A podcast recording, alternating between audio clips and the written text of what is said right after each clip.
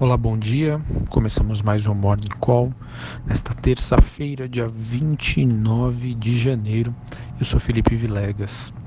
Os mercados globais voltaram a ativar o modo cautela com guerra comercial no foco.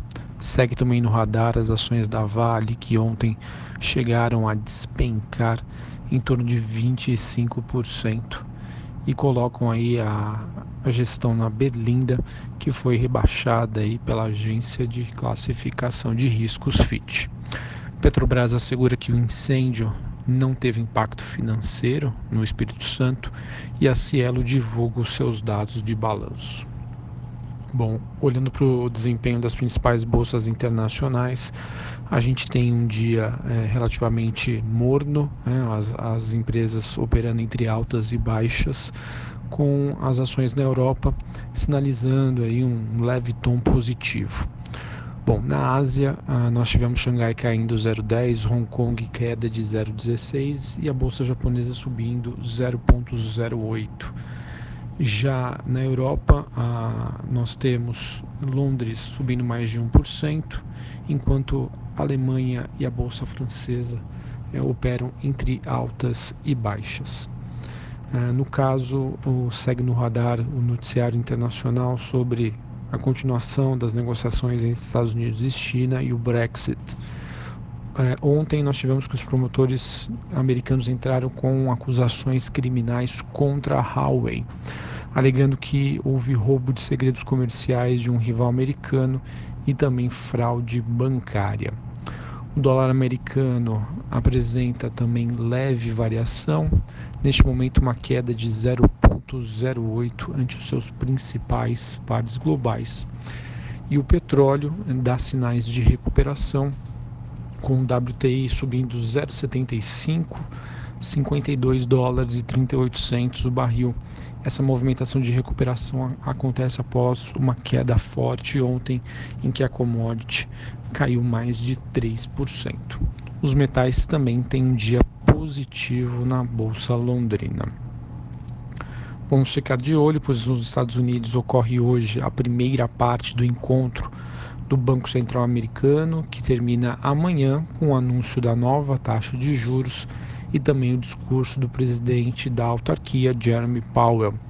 Na Europa, hoje o dia é marcado por mais uma tentativa de votação do Brexit. Na última, a primeira-ministra Theresa May foi mantida por pouco no cargo.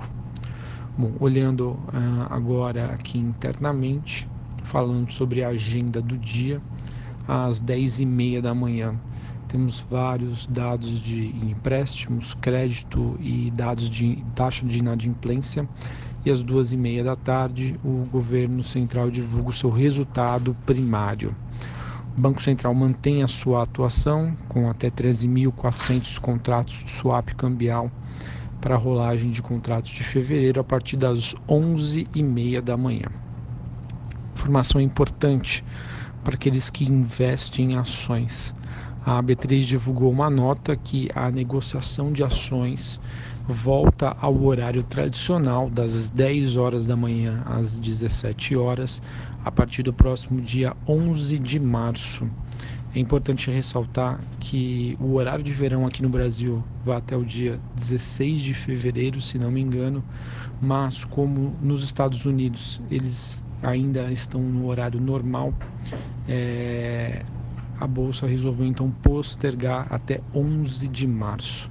Então, uma medida de ajuste ao horário brasileiro ao horário americano, as negociações das 10 às 17 elas começam, né, elas retornam somente a partir de 11 de março.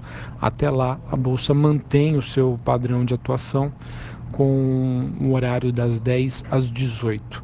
E lembrando que quando ela retorna para o horário das 10 às 17, volta também o aftermarket, que é um período de negociação após o pregão, que ocorre sempre das 5 e meia até às 18 horas. Sobre o noticiário corporativo, o, a mídia aí continua destacando o, o acidente em Brumadinho envolvendo a Vale e podemos citar aqui que essa tragédia pode reacender uma ação de 155 bilhões de reais referente à tragédia de Mariana. Ah, também, segundo o valor, né, um porta-voz confirmou que o governo estaria estudando a troca de chefia na Vale e a empresa já sinalizou que há fortes indícios de que a divulgação do seu balanço do quarto trimestre do ano passado, prevista para 13 de fevereiro, seja adiada após o rompimento aí da barragem, o valor econômico que não revelou como obteve essa informação.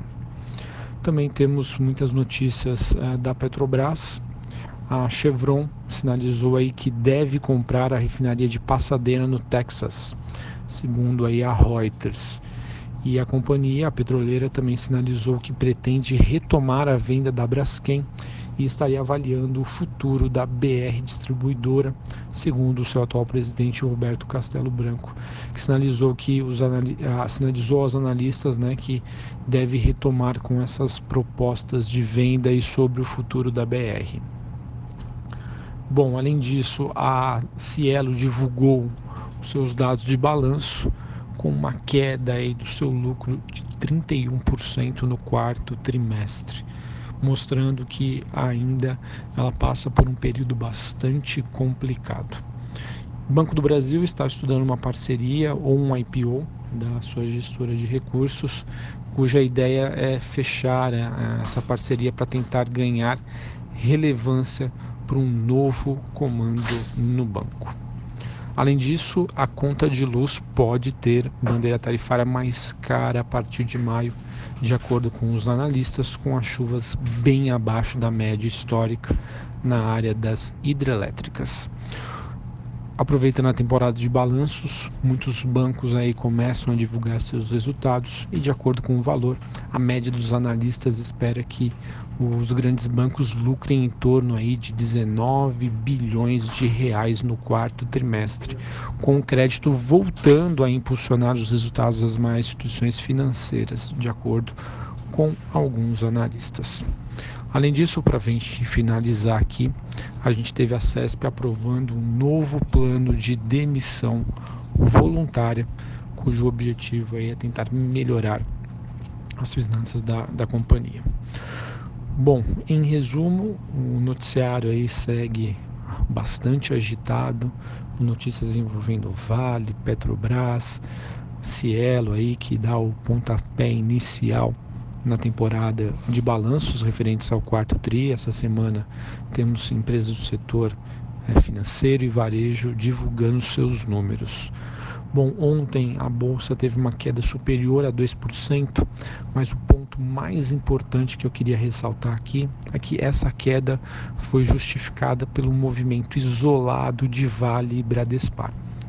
Juntas, né, principalmente a Vale, elas têm um grande peso na bolsa e com essa queda aí de 25%, em que a companhia perdeu 71 bilhões em valor de mercado, isso correspondeu aí a praticamente a toda a queda do índice. Excluindo essas duas empresas, Vale e a sua holding Bradespar, a bolsa teria subido em torno de 0,5%, impulsionada pelas ações do setor bancário e a Ambev. Bom, hoje vamos ver como o mercado reage a esse dia positivo para as commodities e para as ADRs, né, ou seja, os, os recibos da Vale que são negociados em Nova York, já sinalizando uma recuperação bem de leve. Então vamos ver se hoje a gente tem um dia positivo aqui para o mercado brasileiro, refletindo aí a correção dos ânimos após um dia muito complicado para os acionistas da Vale, que após a tragédia viram aí as suas ações despencarem. Um abraço a todos e até a próxima.